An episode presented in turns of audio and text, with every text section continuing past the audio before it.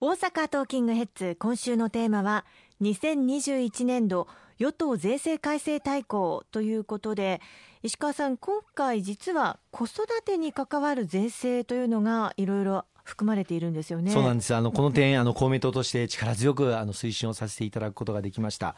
例えば、あの、ベビーシッターを、まあ、利用される方も増えてきています。はい、保育園がいっぱいで預けることができない。その代わりに、負担にはちょっとなるけれども、まあ、ベビーシッターを活用されて、子供を見てもらうということを利用されている方もいらっしゃいますが、そのベビーシッターに対する支援策として各地方自治体が、そのベビーシッターの利用料金を、まあ、支援しているような場合があるんですが、その地方自治体からいただく支援金が、実ははあの課税対象になっていて、あの所得として取り扱われて所得税が取られるという場合がケースがあるんですね。はい、で今回のまあ税制改正で、まあ、こうしたベビーシッターの利用助成金は所得にカウントするのではなくて所得税から外すという非課税措置にするということも盛り込まれました。またあの産後ケア事業などを活用されるご夫婦の方もいらっしゃると思いますがそれに消費税をあの支払わなければならないケースがあったんですけれどもこうした産後ケア事業については消費税を非課税にするということも盛り込まれて子育て世代の方々の負担を少しでも軽減するということに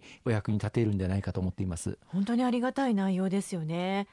それから中小企業の生産性向上に向けた支援に関してはいかがでしょうか？はい、あの今回あの中小企業の支援策、先週放送でご報告をしたあの総合経済対策の中でもその中小企業が新たな事業再編に向けて取り組む場合に最大1億円の補助をするという内容が盛り込まれたというご報告をさせていただきましたけれども、今回あの税制の面でも中小企業支援策あの大きく盛り込まれました。特にあの中小企業がまああの他の中小企業と一緒になって事業を新たに行っていく、まあ、合併であったりとか統合であったりとか M&A であったりとか、まあ、いろんな形態がありますけれどもそうした M&A を行うにあたってやっぱり心配になるのはやってみると実はうまくいかなかった。あるいは想定外の損失とか保証が必要になってしまったということが、まあ、不安でそういった合併とか買収等に応じれないというあの方々がたくさんいらっしゃいます。そこで今回はあのこうした買収費用の一部に対して将来に対応するために準備金を設ける場合ににその準備金に対して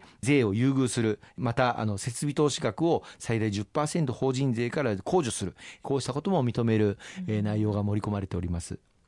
まあ、もちろんポストコロナへ向けた経済成長というのを促進していかなくてはいけないかと思いますがなかなか難しいのはコロナが収まってから動き始めても遅いという点ですよね、まあ、今このコロナだからこそ先を見通してですね自らのこう事業形態というのを考えていらっしゃる中小企業の方が多いと思います、まあ、特にこれまで国としても力強く後押しをしてきたのは中小企業の事業承継。今中小企業の経営者の方々の高齢化が進んでいます。平均でももう60を超えているような状況で、あと10年以内にやはり後継者が見つからなければもう廃業を選ぶしかないといったあの中小企業が大変多い中で、後継者に事業承継をしていただく、その事業承継をしていただいた場合に、相続税とか、あるいは贈与税、こうしたものを大きく優遇をするということをまあ進めてきましたけれども、今回さらにそれをまあ第三者に対して承継をしていただく、あるいは先ほど申し上げましたような他の企業との合併や、あるいは買収なんかを促進をしていくことで、まあ、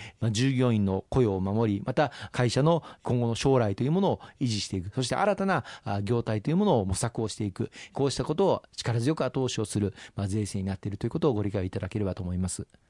他にはどんな内容が含まれているんでしょうか？そうですね。あの今回のあの税制改正あの多くの内容があの盛り込まれました、まあ、その中でも例えばあのポストコロナを見据えた経済成長を促すために、まあ、脱炭素化とか、うん、あるいはデジタルトランスフォーメーション、まあ、最近よく聞く言葉ですけれどもこうしたことを進めるあの設備投資を行った場合に、まあ、減税措置を行っていくことなどですね。感染拡大を踏まえた守りとそれから日本も世界も大きく変わっていくこのことに対応した、まあ、攻めの税制えー、この守りと攻めを盛り込んだあの税制改正大綱になったということだと思います。まあ、こうやってお話を伺ってきますと先週の経済政策が盛り込まれた予算案についても同じだと思いますがコロナによってへこんでしまった部分を補っていくこと同時にコロナによって変わっていく部分を盛り上げていくこと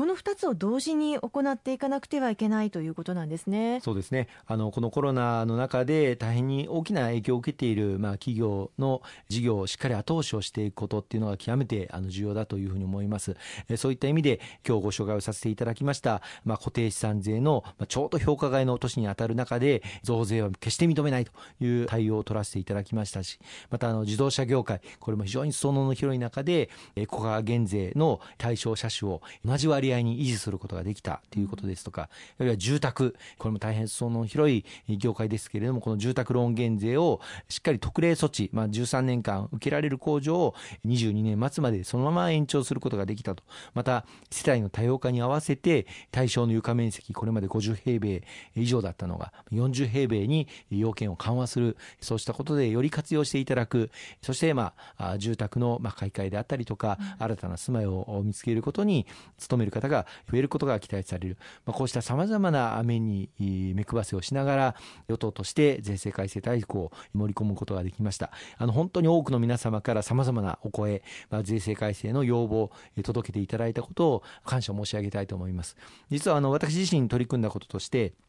あの万博税制というのを取り組ませていただきました、はい、あの2025年に大阪・関西万博が開催をされる予定です。でここには海外から、まあ、多くの国あるいは企業そして参加者の方々が来ていただいてパビリオンを開いていただくあるいは展示をしていただくまた参加をしていただく、まあ、そういう方々がいらっしゃるわけですけれどもこうした方々がいらっしゃった時に日本に来やすいさまざまな税制上の措置を取っていくことも重要です。これはあの以前例えば愛知万博ですとかあるいはは大阪の、まあ、花博ですとかこういった時にもまあ検討されているんですけれども、はい、早め早めにこの大阪・関西万博でもこの税制について前向きな議論をすべきだということを私からあの言わせていただきました、まあ、実際にこの税制が必要になるのはまだ先なので結果としてはあのこの大阪・関西万博税制今回の税制改正大綱には盛り込まれなかったんですけれどもこうした議論がすでに始まったということ自体がメッセージになりますしこれから本格的に海外からあの万博に来ていただく誘致活動が始まってまいりますので